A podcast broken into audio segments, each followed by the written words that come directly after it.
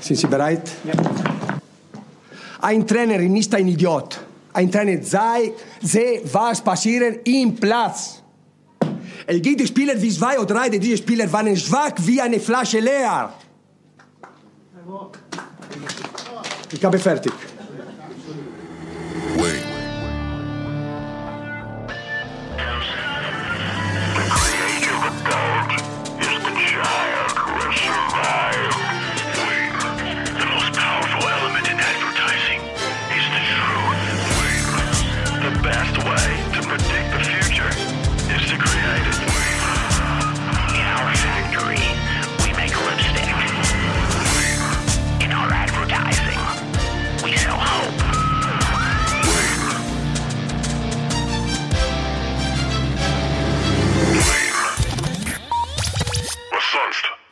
Was sonst? Das ist die Ausgabe 112. Mein Name ist Marco Young. Ich bin der Host in dieser Sendung und nicht der Horst. Ich bedanke mich bei dir, dass du eingeschaltet hast bei diesem Podcast, gerade weil der Wechsel von der sumago.de auf die marco-young.de nicht ganz unproblematisch war. Der RSS-Feed hat sich geändert und es sind mir nur Leute gefolgt, die vielleicht das konsumieren wollen, was ich hier sage. Also, Du wirst ja, wenn du mir jetzt hier zuhörst, einer derjenigen sein, die entweder durch Zufall diesen Podcast gefunden haben oder einer von den Leuten sein, die mir jetzt gefolgt sind. Also sei willkommen, danke, dass du mitgekommen bist und danke, dass du mir auch in der Vergangenheit vielleicht schon gefolgt bist. Das, was der Kollege Trapp da gesagt hat in der Einleitung, das ist im Kern so das, was ich auch in der letzten Ausgabe 111 empfunden habe, wo ich mit den Mitteln des Drucks probiert habe, ein wenig mehr Emotion in einen Podcast reinzulegen, als ihr das sonst gewohnt wart. Und das hat auch zu Reaktionen geführt. Und da will ich gleich im Housekeeping drauf eingehen. Herzlich willkommen, dass du da bist. Ähm, wir hören uns gleich wieder.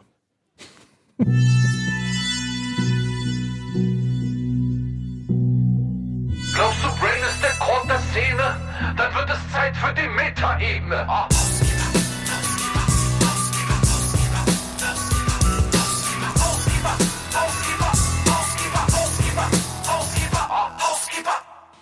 Ja, Housekeeping. Ähm, ich will euch einfach mal ein bisschen reflektieren, was nach der letzten Sendung passiert ist. Ähm, ich habe ja da, was ich schon gesagt habe, probiert, sehr viel Druck in die Sendung zu legen. Natürlich sind es Zeiten, wo ich sehr viele Fragezeichen habe und wo bei mir auch ein bisschen Druck da ist. Ähm, aber der ist wirklich nicht so, dass ich äh, den ganzen Tag rumrenne und so schimpfe wie ein Rohrspatz, wie ich es vielleicht in der Sendung gemacht habe. Sondern ich habe mir einfach die Frage gestellt, wie kann ich zu dem Thema, was denn so ein bisschen aufrüttelnd sein sollte, weil ich so in vielen Bereichen eine sehr differenzierte Meinung über die SEO-Szene habe, wie kann ich das jetzt auf ein Level bringen, damit mir die Leute zuhören in einem Universum, wo eigentlich gar keiner mehr keinem zuhört, weil einfach das Überangebot an Content so groß ist, dass es sehr schwer ist, sich durchzusetzen. Und jetzt habe ich eine Formatart gewählt, äh, die sehr druckvoll ist, die aber auch sehr speziell ist. Und ich bin ja seit Jahren unterwegs und habe mir auch Medientraining und Rhetorikkurse mal angetan und da sind ja so eine Teile Bestandteil, Teile Bestandteil, dass man eben auch bestimmte Arten des Sprechens lernt und probiert damit bestimmte Reaktionen zu erzeugen. Und ja, das habe ich in der letzten Ausgabe mal probiert und siehe da, es hat Reaktionen erzeugt. Auch die Reaktion erzeugt natürlich, dass manche Leute mir gesagt haben, okay Marco, ich konnte hier nicht länger als zehn Minuten zuhören, weil das hat mich so angestrengt und so belastet dass ich beim besten Willen und äh, ich höre dir sonst gerne zu, einfach nicht mehr zuhören konnte. Und ja, das ist eine Reaktion, die ich einpreisen musste. Ich weiß, dass das sehr, sehr schwierig ist. Ich weiß auch, wie das ist, wenn Leute zum Beispiel im Podcast normalerweise hm, oder auf Bühnen so sehr druckvoll reden. Also du kannst eigentlich so gelassen reden, ähm, in einer normalen Stimmlage, so wie ich jetzt, würde ich jetzt mal behaupten. Oder du kannst einfach ein bisschen mehr Druck in die Stimme geben und dann wird das gleich schon viel, viel anstrengender. Und in der Unterscheidung merkt er vielleicht jetzt schon, dass da einfach ein, ein Switch drin ist. Und damit wollte ich aber mal spielen. weil ich das sonst noch nie gemacht habe und was, weil ich glaube, dass das so ein bisschen ja mehr auf die Fresse war. Und das sollte das eigentlich auch bewirken. Was habe ich da gemacht? Du musst dir vielleicht die ganze Ausgabe nicht anhören. Ich will dir nur in Auszügen das reflektieren. Ich habe eine kritische Sicht auf die SEO-Welt, auf eine bestimmte SEO-Welt ähm, aufzeigen wollen. Und nicht, weil ich in dieser Welt aktiv bin oder weil da sehr viele Leute aktiv sind, die ich auch kenne. Gerade die Agenturchefs sind überhaupt nicht damit gemeint gewesen sondern weil ich sehr viele Leute über die letzten 20 Jahre kennengelernt habe, wo ich vermuten kann, dass die den Knall von, Caron, äh, von Carola von Corona äh, noch nicht gehört haben. Und ähm, ja, das wollte ich einfach da ein bisschen loswerden. Das ging gar nicht jetzt um meine Person. Natürlich habe ich Probleme jetzt in Corona auch, aber die sind alle nicht so dramatisch, dass ich nicht weiß, wo ich hin muss, sondern ich bin ganz froh, dass ich für meine Person eine Vision habe. Aber ich glaube, da müsste unter der Decke viel mehr köcheln. Und ich bin darauf schon oft angesprochen worden, dass ich, ähm, dass mir gesagt wurde, Marco, also gerade in diesen Runden, ähm, erstmal wird da sowieso nicht Tacheles geredet. Punkt eins. Und zweitens, wer soll denn da jetzt seine Probleme einfach vor anderen Menschen, die er gar nicht kennt, ausbreiten? Und das ist mir durchaus bewusst. Und das meinte ich auch überhaupt gar nicht. Natürlich war mir doch klar, dass da keiner den Finger hebt in irgendeiner Runde und sagt, Mensch Leute, ich habe da mal ein Problem, könnt ihr mir helfen? Äh, meine Situation sieht so und so aus.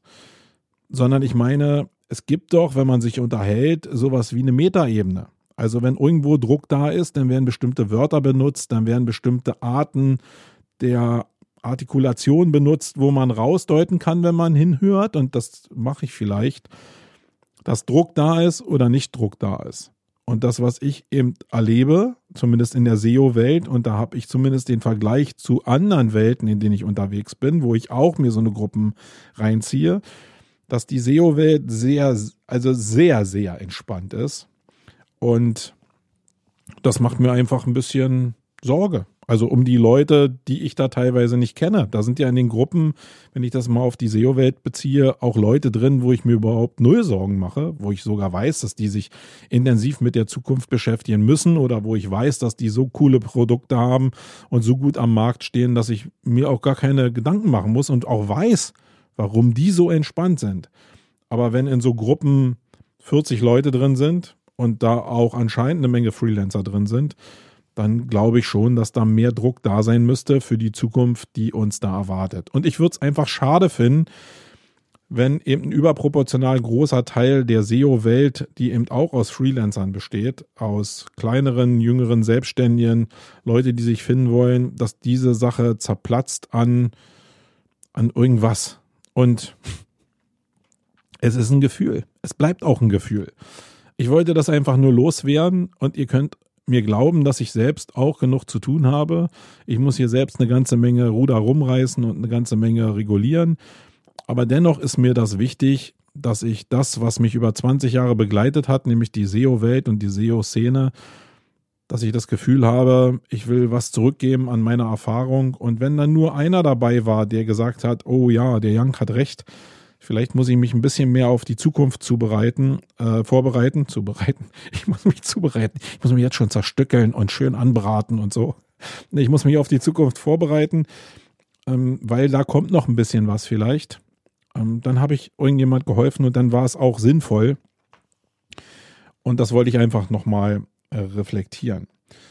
Alles, was ich gesagt habe zu meiner Person, war nicht gelogen, sondern stimmt. Natürlich sind wir von Corona betroffen und auch ich muss hier sehen, dass ich meinen Karren ins Trockene bringe, ähm, habe aber klare Visionen und das macht es mir so unendlich leicht in dieser schwierigen Situation, mich zu fokussieren und das ist cool. Und wenn du da Fragen haben solltest, weil du noch nicht fokussiert bist, das ist mein Angebot jetzt an dich, falls du das jetzt hier hörst und das vielleicht in der letzten Ausgabe auch gehört hast und dich angesprochen fühlst in einer ja, einem gewissen Vakuum und dich auch nicht getraut hast, in diesen Gruppen irgendwas zu sagen, will ich dir nur anbieten, wenn du dich da austauschen willst.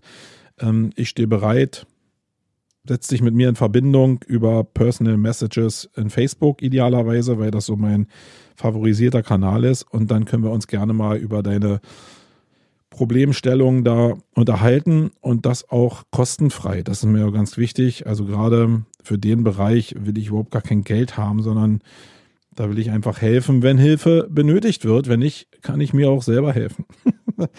ähm, ja. Dann Thema Druck hatte ich besprochen. Thema Sur war noch so ein, so ein Ding. Das Ding grabe ich, glaube ich, ein. Ähm, dieses völlige Unverständnis von, von Leuten, gerade aus der SEO-Welt, ist mir schleierhaft. Ich werde es nicht begreifen und das wird zur Folge haben, dass ich mich nur noch mit Menschen auch aus der SEO-Szene, es gibt ja Leute, die sich da mit Vertrieb und mit Funneling und so beschäftigen, dass ich mich nur noch mit denen austauschen werde und vielleicht mal am Rande hier ein bisschen was anklingen lasse. Da wird jetzt vielleicht der eine oder andere sagen, jetzt ist er wieder eingeschnappt, der Young. Nö, ich habe einfach, ich komme nicht weiter, wenn ich mich mit Leuten, wenn ich Leuten immer wieder erklären muss, was ich eigentlich meine, obwohl es auf der anderen Seite Leute gibt, die schon längst verstanden haben, um was es da geht und die auch, und das ist ja so ein grundsätzliches Problem vielleicht von dieser Inbound-Welt oder SEO-Welt auch, dass anscheinend sehr, sehr viele Leute immer noch nicht gemerkt haben, dass auch in einer Welt nach Search Vertrieb eigentlich die Basis von Unternehmen ist. Und das ist gar kein Vorwurf. Ich habe ja auch eine ganze Weile gebraucht, bis ich das erkannt habe. Aber es ist jetzt so ein Punkt erreicht, wo ich das auf Nachfrage immer noch gerne erkläre, was ich eigentlich damit meine, wo ich aber jetzt nicht das ständig jetzt erklären will, sondern das ist anstrengend genug, überhaupt damit äh, rumzuhantieren und Vertrieb ist nicht einfach. Und deswegen will ich es einfach darauf beruhen lassen. Ich habe auch gerade, weil ich auch, also das war eine schöne Reaktion, das kann ich euch ja nochmal reflektieren. Nachdem ich den letzten Podcast gemacht habe, haben sich sehr viele Leute bei mir gemeldet und gesagt, oh Marco, warum bist du denn so verzweifelt und kann ich dir in irgendeiner Form helfen? Also da wurde der Spieß faktisch umgedreht, was durch die Rhetorik und durch den Druck vielleicht auch so natürlich provoziert nicht war, aber was die Reaktion auslösen musste, das ist mir auch danach erst so richtig bewusst geworden. Aber eigentlich ist es wieder so, dass die ganzen Leute, die sich gemeldet haben und die mir auch helfen wollten oder die sich einfach mal mit mir unterhalten wollten, dass diese Form der Kommunikation ja einen großen Vorteil hat. Und das mache ich schon seit, also seit wirklich vielleicht seit 15 Jahren sogar so. Ich will nämlich und jetzt fangen die hier wieder an, schon wieder die scheiß Steine zu rütteln. Ich hoffe, es geht hier trotzdem. Äh, dass ich von diesen Talks, egal ob es jetzt Leute waren, die Einsteiger waren oder ob es Leute waren, die schon auch Agenturen haben oder die größere Agenturen haben, dass ich immer was gelernt habe, weil es natürlich jede Perspektive, die ich da draußen bekomme, hilft mir, mein eigenes Denkuniversum zu beeinflussen. Und das ist wirklich, wirklich wertvoll.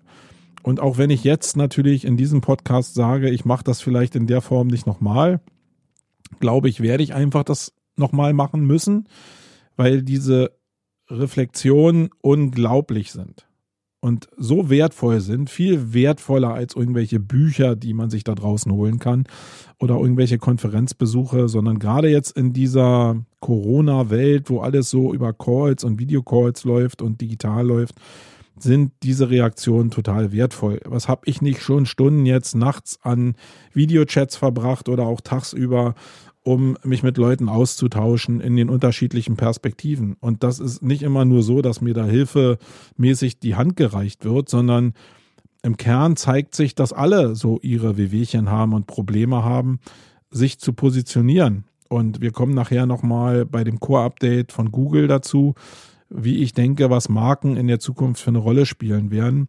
Und sich da zu finden, als Firma, für eine Firma sich zu finden, um ein Verständnis dafür zu haben, wie man als Marke sich positionieren muss, um auch Online-Marketing vielleicht einem Kunden, selbst wenn man angestellt ist, zu verkaufen, das ist durchaus sehr, sehr wertvoll. Aber nochmal, aus dem Thema Sur werde ich mich jetzt ja, mehr oder weniger zurückziehen weil ich einfach glaube, dass hier so viele aus meiner SEO-Welt zuhören, dass das einfach keinen Sinn macht. Und vielleicht macht das irgendwann nochmal Sinn, wenn das eingetreten ist, was ich in der letzten Ausgabe gesagt habe, dass ich da meine Meinung wieder ändere. Aber zurzeit bin ich da eigentlich schon äh, satt an Reaktionen, äh, was Unverständnis anbelangt.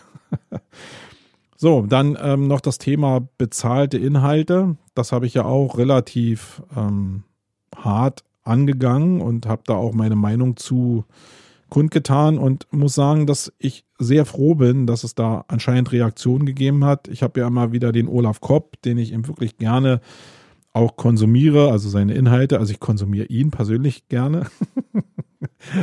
Olaf, ich konsumiere dich gerne. Ähm, aber auch seine Inhalte. Und mir war ja, ich habe gesagt, dass mir nicht ganz klar war, dass so eine Sachen einfach kostenfrei so zur Verfügung stehen und dass wir, glaube ich, auch gerade im Online-Marketing da ein Problem mit unserer eigenen Wertgenerierung haben. Und der hat jetzt angefangen, in bestimmten Teilen Premium-Content zu generieren, der eben nur hinter der Bezahlschranke zugänglich ist.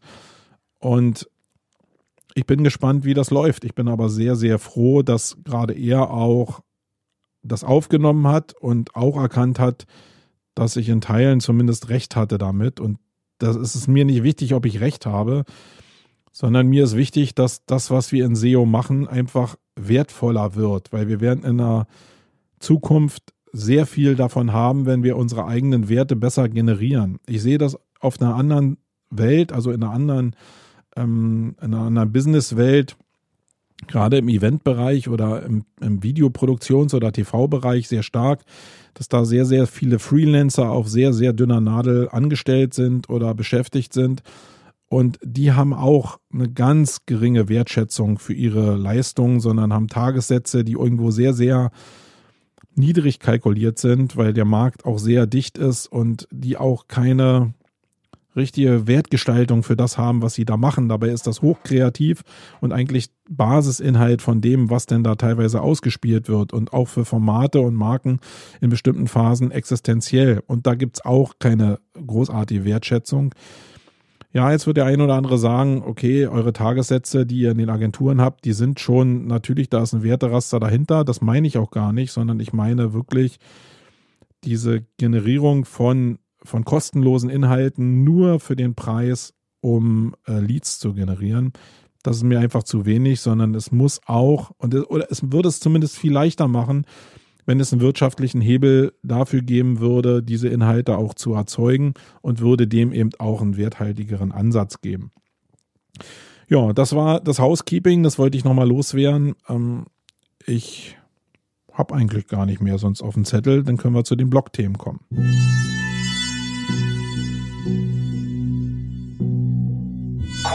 Aus der Blogosphäre, angerührt für die Legionäre. Oh.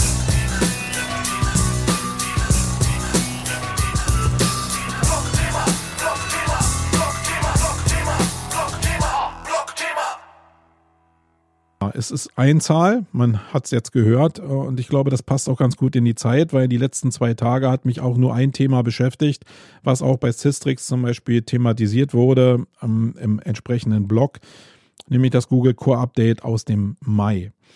Und ich muss sagen, dass es zumindest bei dem, was ich jetzt sehe, eins der heftigsten Updates ist, was die letzten Male gelaufen ist. Die Updates laufen ja anscheinend immer jetzt so im, im Quartalstakt. Und die letzten waren auch merklich, aber die Veränderungen aktuell sind sehr, sehr massiv. Also ich überwache mal so ein bisschen von SEMrush diesen Sensor, den könnt ihr euch mal angucken, werde ich auch nochmal in den Shownotes verlinken. Und der ist zurzeit bei 94 Prozent. Und das ist schon sehr, sehr viel. Das war in den vorigen Updates nicht so. Da waren wir immer so bei 70, 80, habe ich in Erinnerung. Und 94 ist jetzt schon sehr, sehr viel. Und auch viele Leute berichten ja da draußen, dass es massive Einschläge gegeben hat. Und mehr Einschläge habe ich das Gefühl, als dass es, ähm, also negative Einschläge, als dass es Sprünge nach oben gegeben hat. Die gibt es natürlich auch. Und es gibt natürlich also im Kern, glaube ich, hält sich das immer die Waage, weil da, wo Leute verschwinden, gehen andere nach oben. Das muss ja auch so sein. Es liegt natürlich immer sehr stark an dem, wo man raufguckt, an dem Set von Domains, wo man raufguckt. Und ich habe auch ein relativ großes Set an Domains, wo ich raufgucken kann und muss sagen, dass es bestimmte Branchen sehr, sehr heftig getroffen hat. Und ähm, ein Bereich ist der Finanzbereich. Da hat sich wirklich sehr, sehr viel verschoben und auch im Verlagsbereich hat sich eine ganze Menge verschoben.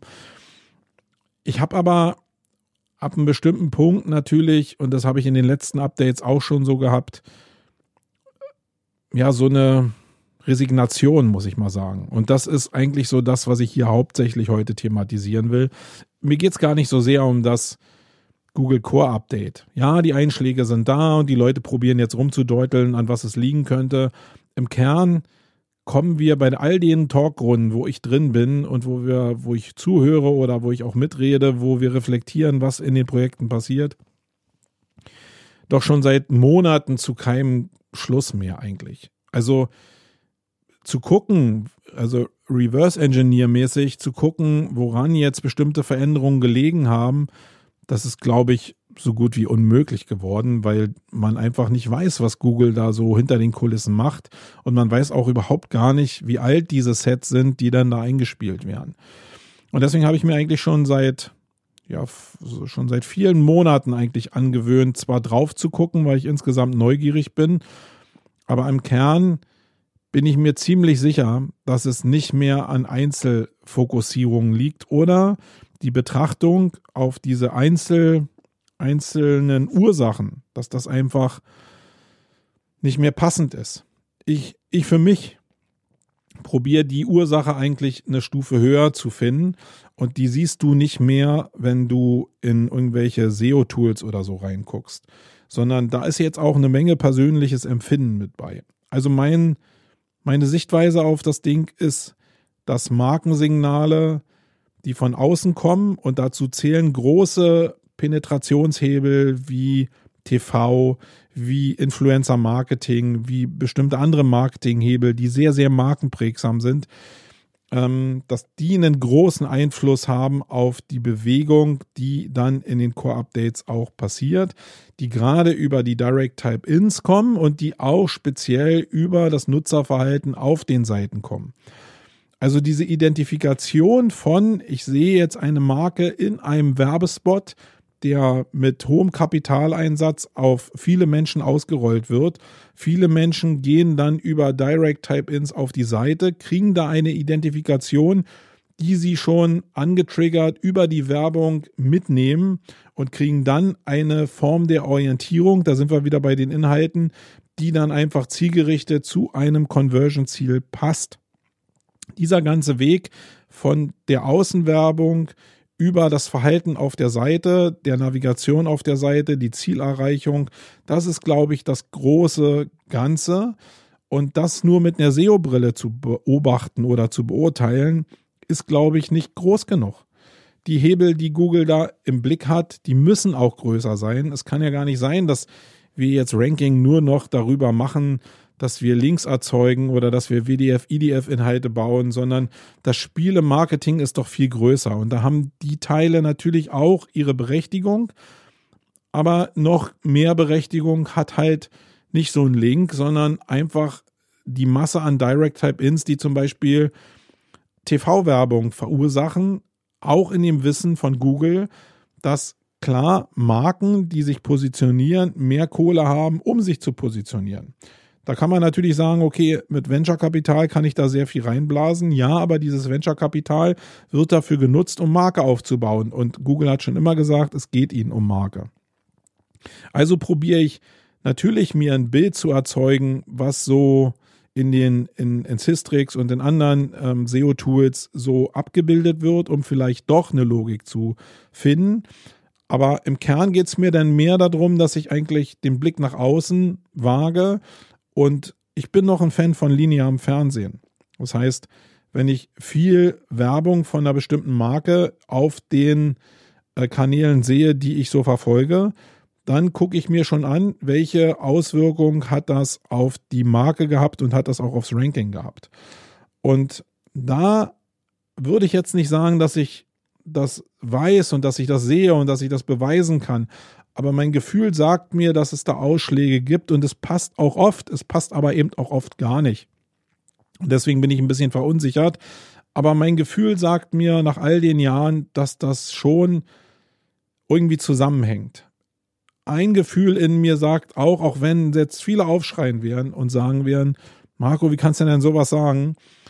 Ich habe auch das Gefühl, dass der, das Buchungsvolumen in Ads schon einen, einen indirekten Einfluss hat auf Platzierung und nicht, weil damit Ranking direkt beeinflusst wird, sondern weil indirekt natürlich Leute auf eine Seite geleitet werden, wo das Suchverhalten auch getrackt werden kann. Also die Leute, die über andere Kanäle kommen, also über Paid kommen, geben ja auch Signale ab. Und die können eine Auswirkung haben. Also ich kenne einige Projekte, die jetzt gerade nach dem Corona-Einschlag ihre, ihr Ad-Spending sehr, sehr runtergefahren haben und die auch massiv im Ranking verloren haben. Und ja, es gibt auch sehr, sehr viele Beispiele, die auch runtergefahren haben, die aktuell noch nicht betroffen sind.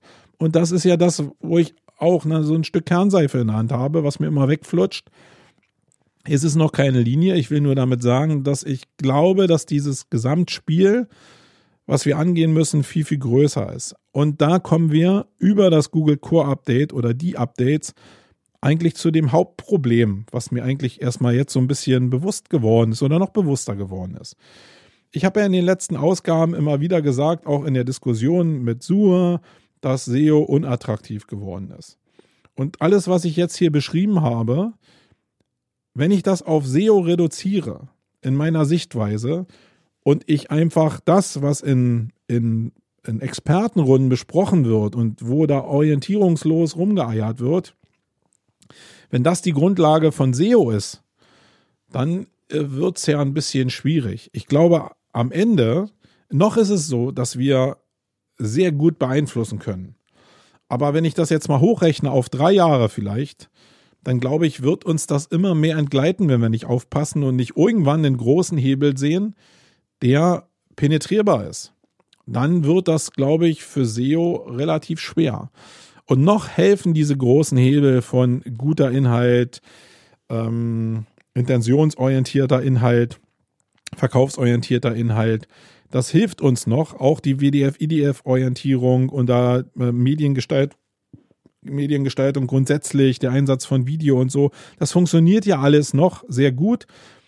Aber ich glaube, für die Zukunft kann das relativ schwierig und tricky werden, wenn wir nicht irgendwie einen Hebel haben, um diese großen Marketingfelder miteinander zu verbinden.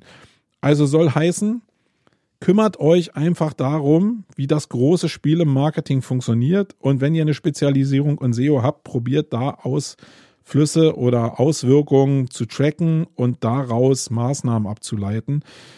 Wer mir zugehört hat in den letzten, ich weiß gar nicht, in den letzten 20, 30 Ausgaben, da waren einige Sachen drin, die, die ich auch gesagt habe, obwohl ich die eigentlich für mich behalten müsste, wie man das ganze Spiel penetrieren kann und nicht penetrieren kann, indem ich Links setze oder indem ich äh, Inhalte setze, sondern indem ich auch Links setze, indem ich auch Inhalte baue und dann mit einem höheren, ähm, mit einem höheren Auslöser das Ganze ins, ins Laufen bringe. Und da sind ein paar Beispiele drin. Ich will euch das nicht so leicht machen, dass ich euch das jetzt alles nochmal kredenze. Und ich glaube, da müssen wir uns viel mehr drum kümmern, um auch morgens, morgen noch kraftvoll zubeißen zu können. Weil das Spiel ist wirklich äh, dünn geworden. Und nochmal der Hinweis an alle Leute, die da draußen immer noch Arbitragen, passt auf. Ich glaube, das wird sehr, sehr dünne Luft für die nächsten Jahre werden. Okay, das war das Blog-Thema. Wenn ihr da selbst noch Erkenntnisse zu habt oder wenn ihr eine Meinung dazu habt und denkt, Mann, Jank, was du da erzählst, ist ja totaler Bullshit, ja, reflektiert mir das. Ich kann eine ganze Menge aushalten. Für mich zählt der Austausch und jede Perspektive, die ihr mir bringt, ist Gold wert. Und vielleicht ist das, was ich jetzt gesagt habe, auch eine Perspektive für euch, um euch weiterzuentwickeln. Dann hat dieser Podcast seinen Zweck erfüllt. So, kommen wir zum Hauptthema.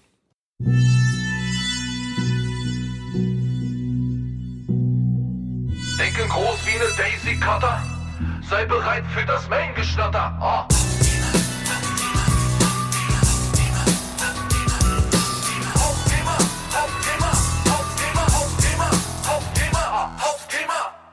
So, ihr könnt es jetzt nicht wissen, aber ich rede jetzt hier schon seit äh, zweieinhalb Stunden mir den Mund fusselig und probiere mich auf eine neue Ebene zu äh, setzen. Also mich persönlich, weil das ist ja auch ein Schulungsmedium, äh, dieser Podcast. Auch wenn ihr immer denkt, ich rede nur für euch. Nee, nee, ich rede hier auch ein ganzes Stück für mich.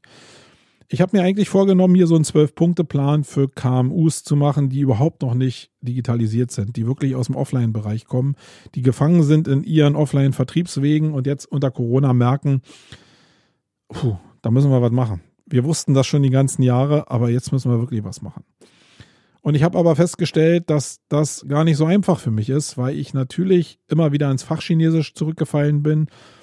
Und das ist genau das, was die Leute da nicht ertragen. Ähm, ich habe ja da ein paar Erfahrungen mitgemacht, wo ich natürlich die Leute an die Wand reden kann, aber die Leute oftmals nicht so richtig mitnehmen kann, wenn sie ein sehr anfängermäßiges Niveau haben. Und ich will aber das, ich habe mir vorgenommen, das genau hinzubekommen, dass ich mich genauso auf hochdigitalisierte Firmen einlassen kann, die im Vertrieb und äh, im digitalen Vertrieb und im digitalen Marketing sehr gut aufgestellt sind, aber auch auf den ganz unten, der mit Digitalisierung überhaupt noch nichts zu tun hat. Das, also das oben kann ich ja, aber das unten kann ich überhaupt noch nicht so richtig. Ähm, und auch in den Bereichen, wo ich schon, natürlich ist in der Agentur, hier äh, haben wir auch Touchpoints gehabt zu KMUs, die überhaupt noch nicht digitalisiert waren, keine Frage. Aber da muss ich realist, realistischerweise sagen, dass ich auch da jetzt nicht mich wirklich auf die Ebene von dem KMU begeben habe oder es probiert habe, sondern eigentlich immer mit Fachdenglisch probiert habe zu punkten. Das funktioniert eigentlich auch äh, ganz gut, weil die Leute sehr schnell sich in Rückenlage begeben und die Kehle zeigen, weil sie überhaupt zwar denken, okay, der redet schon von dem Richtigen, aber sie haben keinen Ton verstanden. Und das will ich ändern. Ich will, dass die Leute verstehen, was wir da machen im Online-Marketing und im SEO und im Content-Marketing. Und dazu muss ich auch lernen, eine bestimmte andere, andere Sprache zu sprechen und umschalten zu können, je nachdem, wer mir da gegenüber sitzt. In dem Fall war es jetzt hier, wie gesagt, so, dass ich einen Zwölf-Punkte-Plan machen wollte für diese Offline-Welt, für Leute, die noch nie Digitalisierung ähm, so wirklich vor der Flinte hatten und habe es nicht hingekriegt muss ich mir eingestehen. Ich habe hier lange, lange geredet und auch mehrere Anläufe gemacht. Und am Ende des Tages, glaube ich, bin ich wieder in dieselben Muster reingefallen, wie ich es immer gemacht habe, nämlich dass ich wieder mein Marketing-Denglisch rausgeholt habe und ähm, wieder philosophiert habe, immer wieder probiert habe, mich in die Situation ähm, dieses Offliners zu versetzen, aber eigentlich auch immer wieder abgedriftet bin in meine Welt und in mein Denkmuster. Und das habe ich am Ende des Tages fand ich das scheiße. Das wollte ich irgendwie anders machen und deswegen hole ich das irgendwann vielleicht noch ein andermal raus, übe in der Zeit noch. Eins will ich aber von diesen ganzen Punkten, die ich jetzt hier aufgeschrieben hatte, ähm, ja, euch mitgeben. Und das betrifft jetzt vielleicht den Offliner, der hier zuhört, genauso wie den, der vielleicht schon in der Zwischenwelt unterwegs ist, also offline eigentlich agiert und so ein paar Touchpoints mit online hat, aber auch den, der im Online schon tätig ist und jetzt nach neuen Partnern sucht. Und da ist schon das Hauptthema, nämlich die Partnersuche. Wie finde ich denn den richtigen Partner, wenn ich mit Online-Marketing oder mit Online-Vertrieb starten will? Und das ist gar nicht so einfach. Eigentlich gibt es so, ja, drei Wege vielleicht. Der erste Weg ist, dass man sich über Leute, die man kennt und Leute, die einen schon gut kennen, Empfehlungen holt. Es ist ja oftmals so, dass die Menschen um dich herum schon ja, mit Digitalisierung angefangen haben oder schon mit Agenturen, Freelancern oder anderen ja, Konstruktionen zusammengearbeitet haben und da ein gewisses Erfahrungswissen haben. Jetzt ist es so, dass dieses Erfahrungswissen natürlich sein kann, ja, ist eine coole Agentur, ein cooler Freelancer oder ist ein Scheißtyp, äh, würde ich dir nicht empfehlen. Wenn ich jetzt irgendwo hingehe und meinen Kumpel frage, weil ich weiß, dass der schon mit Digitalisierung was angefangen hat, dann ist der Schlüssel zum Erfolg ja nicht, dass der mir nur einen empfehlen kann, der, wo er vielleicht irgendwie glücklich gewesen ist, sondern dass der, den ich dann schon lange kenne, weiß, was ich für eine Pappnase bin und jetzt sagt, okay, ja, mit dem wirst du auch gut klarkommen bei der funktioniert so und so. Das hat einfach damit zu tun, dass jeder Mensch ja auf Menschen unterschiedlich reagiert. Wenn ich jetzt selbst ein total datengetriebener Mensch bin, aber auf der anderen Seite ein total kreativer sitzt, dann werden sich diese Menschen vielleicht nicht so richtig matchen. Ähm, und da gibt es noch viele Arten von Charakteren, die halt auch nicht so richtig matchen. Und das ist aber sehr, sehr entscheidend, um am Ende des Tages erfolgreich zu sein, weil aus meiner Tätigkeit weiß ich, dass Kommunikation die größte Bitch in dem ganzen Thema ist. Das heißt, wenn einfach eine Menge, und das ist oftmals deutlich über 50 Prozent, auf dem Kommunikationsweg irgendwo hängen bleibt, weil sich nicht richtig verstanden wurde, weil nicht richtig die Menschen zusammengeführt worden sind, die an einem bestimmten Thema arbeiten, weil der das Gegenüber das anders verstanden hat und andere Bilder im Kopf erzeugt als man selbst. Dann sind da so viele Korrekturschleifen drin und so viele Fehlabsprachen und so viele Missverständnisse, dass man am Ende des Tages entweder nicht vorankommt oder deutlich langsamer vorankommt. Das heißt, das zu matchen, dass auf der anderen Seite bei meinem zukünftigen Partner jemand sitzt, mit dem ich mich auch verstehe, das ist sehr, sehr wichtig. Das heißt, holt euch nicht nur die Empfehlung von irgendwelchen Leuten als Tipp 1, sondern hinterfragt auch, ob derjenige, der, der den Partner empfiehlt, der euch kennt, ob er meint, dass ihr zu dem Partner passt. Und ich glaube dann, wenn da die Empfehlung rauskommt, ist die Empfehlung immer noch das Beste eigentlich. Ich glaube, einen besseren Weg kannst du eigentlich nicht gehen, wenn du einen neuen Partner suchst. Und das könnte jetzt ja genauso sein, dass ich als Onliner einen Offline-Partner suche. Also ich formuliere das jetzt schon wieder so perspektivisch, dass jetzt der Offliner, weil er ja so gebeutelt ist, jetzt einen Onliner sucht. Aber what the fuck? Ich kann da als Onliner ja, bin ja auch getroffen und vielleicht ist für mich, für die neue Welt, die nach Corona entsteht, normaler Offline-Vertrieb auch eine Mega-Lösung. Und auch da muss das zusammenpassen und matchen. Und auch ich bin über die letzten Jahre schon dabei, Leute zu suchen, die mir Leute empfehlen und die aber auch wissen, was ich für ein Typ bin, damit das auch eben auch matchen kann, weil du kannst eine Menge Zeit mit Mismatching einfach verbringen. Wenn du ähm, das nicht hast, dann kann ich dir nur empfehlen, suche dir deine Partner sorgfältig aus und nimm dir Zeit. Das Schlimmste, was du machen kannst, ist eigentlich da rausgehen, dir einen Überblick über eine Suchmaschine verschaffen, meinetwegen, indem du jetzt irgendwie Digitalisierungsberater oder Online-Marketing-Berater oder SEO-Agentur eingibst und dann dir was raussuchst, was dir gefällt, irgendwie optisch dann mit irgendeinem Vertriebler redest und der dich auch irgendwie überzeugt hat und du gleich eine Entscheidung triffst. Das ist in der Regel nie die richtige Entscheidung. Das wird sich eigentlich zeigen. Ähm, und das ist auch Teil vom dritten Punkt, nämlich, was ich dann noch eigentlich rausstellen wollte, das ist nämlich eine Menge Glück dabei. Und das kann passen, aber in der Regel passt das nicht. Und du stellst eigentlich erst dann fest, okay, Jetzt habe ich hier irgendwie so einen Vertrag an der Backe und so richtig, so richtig grün wäre ich mit der Agentur nicht. Das heißt, was ich dir nur empfehlen kann, ist, lass dir Zeit. Ähm, das muss jetzt nicht ein Vierteljahr dauern, aber so ein, zwei Wochen, wenn du Gas gibst, solltest du dir schon Zeit lassen.